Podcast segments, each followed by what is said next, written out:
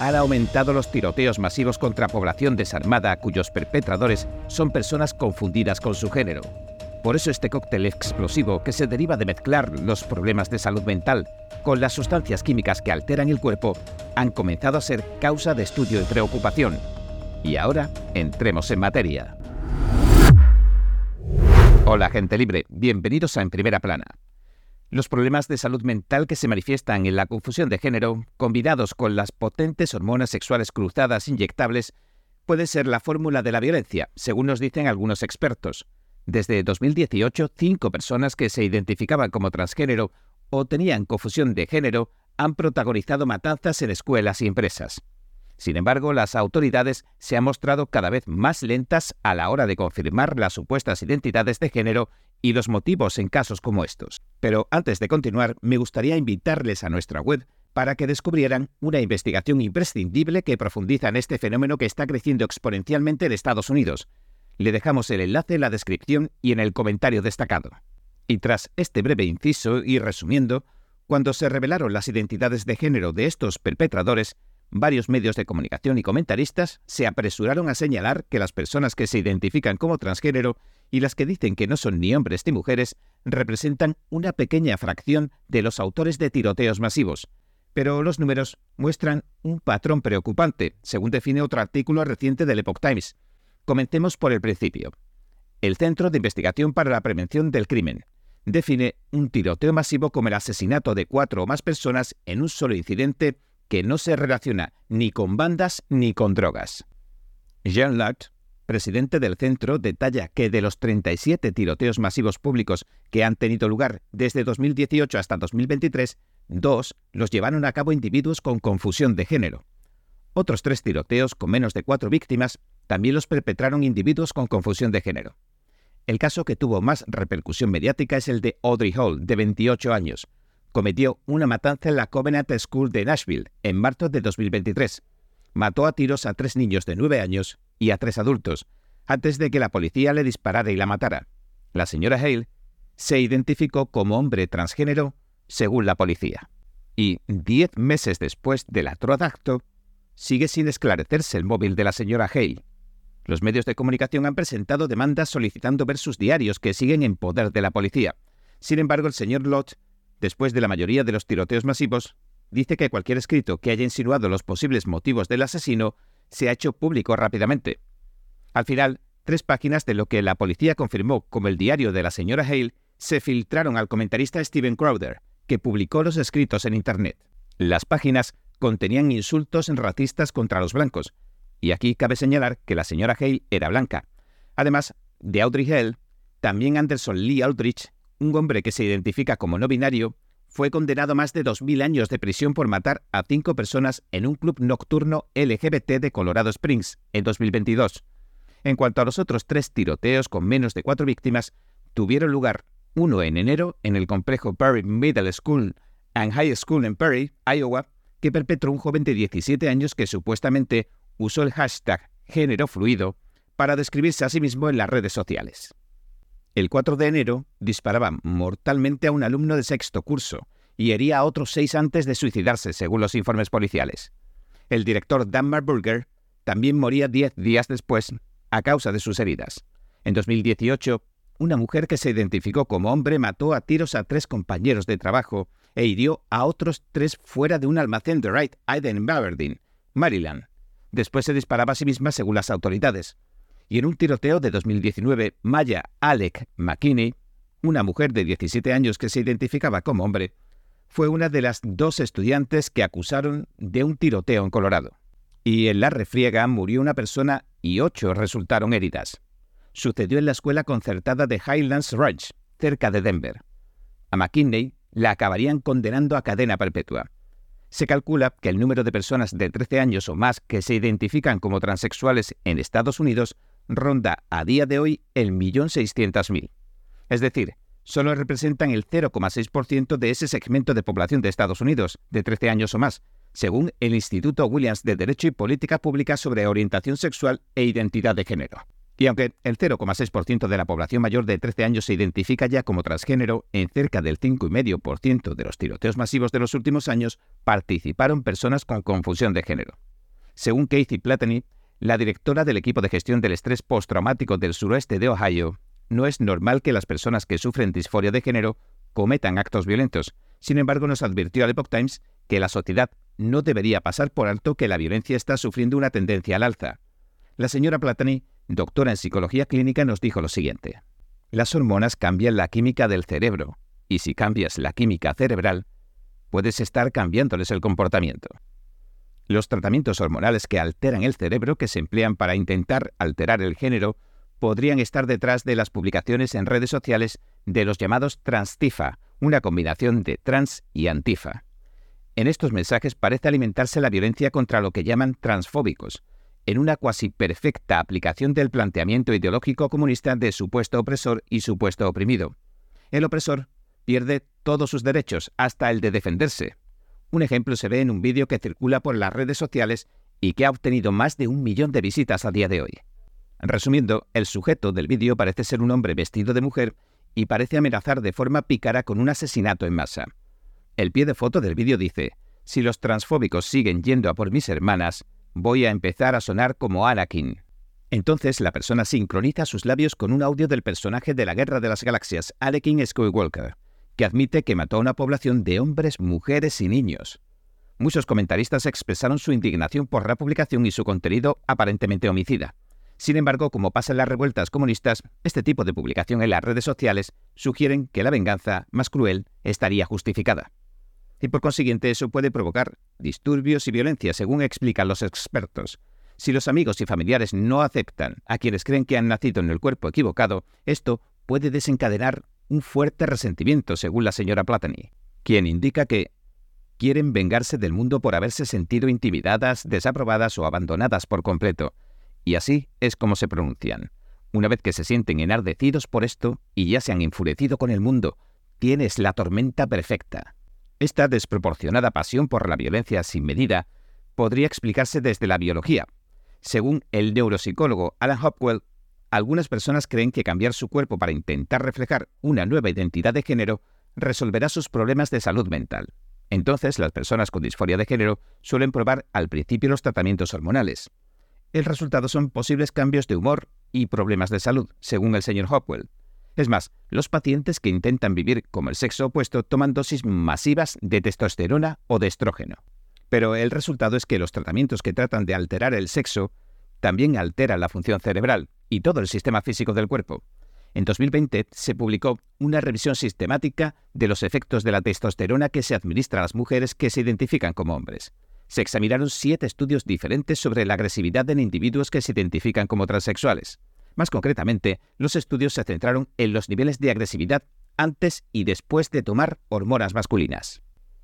En su análisis, los investigadores escribieron que se advierte a las mujeres que van a intentar vivir como hombres que sentirán un aumento de la agresividad al iniciar la terapia con testosterona. De hecho, la testosterona se ha relacionado con lo que se conoce como ira injustificada o arrebatos de cólera, a menudo relacionados con el consumo de esteroides. Este tema saltaba a la palestra hace décadas. Incluso se aprobó una ley contra el uso de esteroides en 1990 cuando se administraba de forma abusiva de la testosterona en círculos de alterofilia y culturismo. Los pacientes del señor Hopwell en la década de 1970 que se identificaban como transgénero, según dijo, a menudo luchaban contra distintas enfermedades mentales. Los atendía mientras trabajaba en la rama médica de la Universidad de Texas, en Galveston. Estos pacientes y transexuales suelen padecer una variedad de problemas mentales como depresión y ansiedad. Y añadió que ha visto y comprobado que administrarle hormonas a una persona que ya está sufriendo estrés mental puede amplificarle sus problemas de salud mental. Un reciente estudio finlandés descubrió que los problemas de salud mental de las personas que realizan una transición médica continúan a pesar del tratamiento. Un análisis de los datos mostró que la necesidad de atención psiquiátrica era mayor tanto antes como después de la transición médica, en comparación con la necesidad de atención psiquiátrica de las personas del grupo de control del estudio. Los investigadores del estudio concluyeron que los individuos que hacen la llamada transición presentan muchas más necesidades psiquiátricas comunes que sus controles de población emparejados, incluso cuando se llevan a cabo intervenciones médicas de reasignación de género. Y cuando se trata a pacientes con disforia de género, Muchos miembros de la comunidad médica parecen relegarlo todo al deseo del paciente de cambiar de género, según nos dijo Andrew Brown. El señor Brown es vicepresidente asociado de política de la Fundación de Políticas Públicas de Texas, un grupo de reflexión conservador centrado en la libre empresa y la libertad. Esta actitud de los médicos, según nos dijo, está causando un inmenso sufrimiento en los pacientes. Y añadió, los niños que luchan contra la disforia de género sufren, están experimentando un problema de salud mental muy real y necesitan asesoramiento y tratamiento de salud mental. No necesitan medicalización. Sin embargo, lo normal, según nos dijo, es que los médicos y los psicólogos reafirmen la creencia del paciente de que nació en el cuerpo equivocado y que una transición médica mejorará las cosas. Pero que eso solo fomenta el dolor que sufren estas personas. Y cuando se dan cuenta de que siguen padeciendo problemas de salud mental, a menudo adoptan incluso medidas más radicales. Eso puede implicar extirparse los genitales o someterse a cirugía para añadir algo que se asemeja de alguna manera a los genitales del sexo opuesto. Pero cuando estas medidas quirúrgicas no les ayudan a sentir menos confusión ni menos incomodidad, sus problemas de salud mental se agravan. Sus sentimientos de ira aumentan, así como una sensación de aislamiento y marginación. El doctor Hopwell también nos transmitió algo inquietante. Y lo que ocurre es que llegan al final del camino donde no hay nada más que hacer. Llegan a darse cuenta de que estoy tan mentalmente enfermo como siempre lo he estado, y nunca seré una mujer o un hombre de verdad. En definitiva, según declararon varios expertos al Epoch Times, el aumento de los asesinos con confusión de género merece sin duda un análisis. El señor Brown dijo que no le sorprende que haya un número desproporcionado de tiroteos cometidos por personas que se identifican como transexuales. Las personas con disforia de género viven en un estado de angustia o de infelicidad porque sienten, dijo, que su identidad de género no coincide con su sexo suelen decir que nacieron en el cuerpo equivocado y que su verdadero género no representa el sexo que se les asignó al nacer. Según el señor Brown, este problema de salud mental puede exagerarse si se le suma la retórica violenta de algunos activistas transexuales. Y añadió lo siguiente. No es difícil que esas dos cosas se acaben sumando y creen, en realidad, esta tormenta perfecta de factores que pueden desembocar en la violencia. La estrecha observación que mantiene el señor Brown sobre esta cuestión mientras evalúa las políticas públicas le sugiere que las personas que se identifican como transexuales están expuestas a los peligros de un cóctel explosivo, tanto de salud mental como de modificaciones químicas y físicas. El señor Brown apoyó el proyecto de ley 14 del Senado de Texas que prohíbe las hormonas o la cirugía en niños que hacen la transición a una nueva identidad de género. El proyecto se convertía en ley en 2023. Luego, Texas también convirtió en ley el proyecto de ley 15 del Senado. Prohibió a los atletas transexuales competir en el atletismo universitario contra los atletas del sexo opuesto. Leyes como esa han desatado intensas protestas en 2023 a medida que más estados como Florida y Tennessee aprobaban leyes para prohibir las hormonas y las cirugías en menores. El señor Brown fue testigo de las protestas y los disturbios que causaron los activistas transexuales en el Capitolio de Texas. Allí, un activista incluso se peleó con el sargento de armas, según muestra un vídeo de las redes sociales. Los legisladores demócratas de Texas y los activistas políticos trabajaron ferozmente para impedir que el proyecto de ley de Texas que prohíbe la llamada atención de afirmación de género para menores se convirtiera en ley. Afirmaron que los niños merecen tener acceso a un tratamiento que reafirme su género. Y a pesar de que algunos estudios demuestran que no es cierto, aseguraron que facilitarle a los niños la transición a otro género puede reducir la probabilidad de que se suiciden. De hecho, los estudios no han sido concluyentes sobre si los pensamientos suicidas o los intentos de suicidio se reducen con el uso de hormonas transgénero y cirugía de cambio de sexo. Es cierto que una revisión de 2023 de varios estudios que analizaban el riesgo de suicidio tras la administración de hormonas y la cirugía de afirmación del género indicaba una disminución en los suicidios. Sin embargo, algunos de estos estudios se basaban en encuestas escasas de objetividad, esto llevó a los revisores a concluir que se necesitaban estudios científicos más objetivos. El señor Brown asegura que luchar para facilitar que los niños mutilen sus cuerpos para la así llamada reasignación de género forma parte de una estrategia política más amplia. Muchos dentro del Partido Demócrata creen en la mentira marxista de que grupos de personas como los que se identifican como transexuales están oprimidos. Esa percepción de opresión da lugar a la violencia. Si nos remontamos a 2023, y más concretamente a abril, conoceremos el punto de inflexión cuando la lucha por los derechos de los transexuales se tornó violenta. En aquel momento, agredieron físicamente a Riley Gaines, ex campeona de natación de la NCAA, después de que pronunciara un discurso en la Universidad Estatal de San Francisco. Desde que tuvo que competir contra un hombre y compartir vestuario con él, la señora Gaines ha hablado por todo el país sobre los prejuicios de permitir que hombres que dicen ser mujeres participen en deportes femeninos. En una audiencia del Comité de Seguridad Nacional de la Cámara de Representantes sobre la violencia política de extrema izquierda, la señora Gaines declaró que podía oír a los manifestantes coreando fuera de la sala donde estaba hablando Nos defenderemos.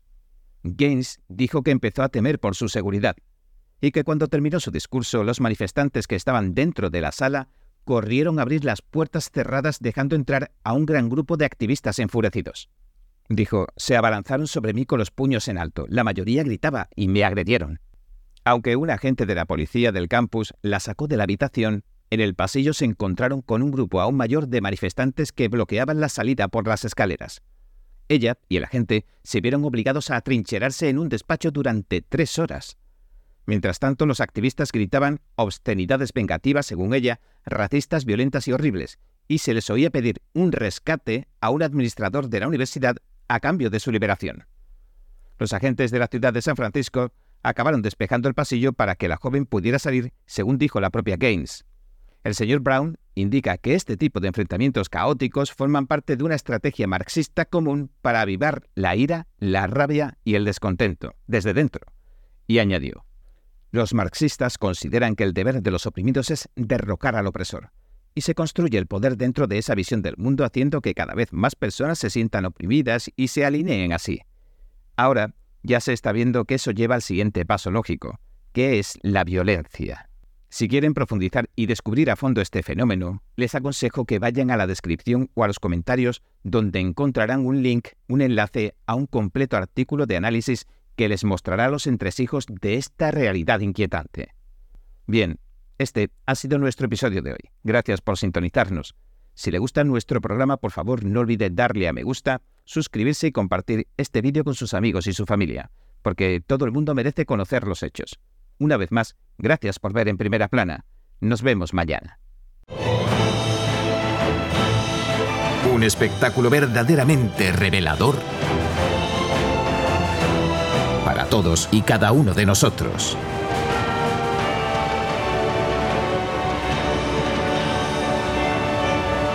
Es lo que has estado esperando. Shen Yun, una nueva producción cada año.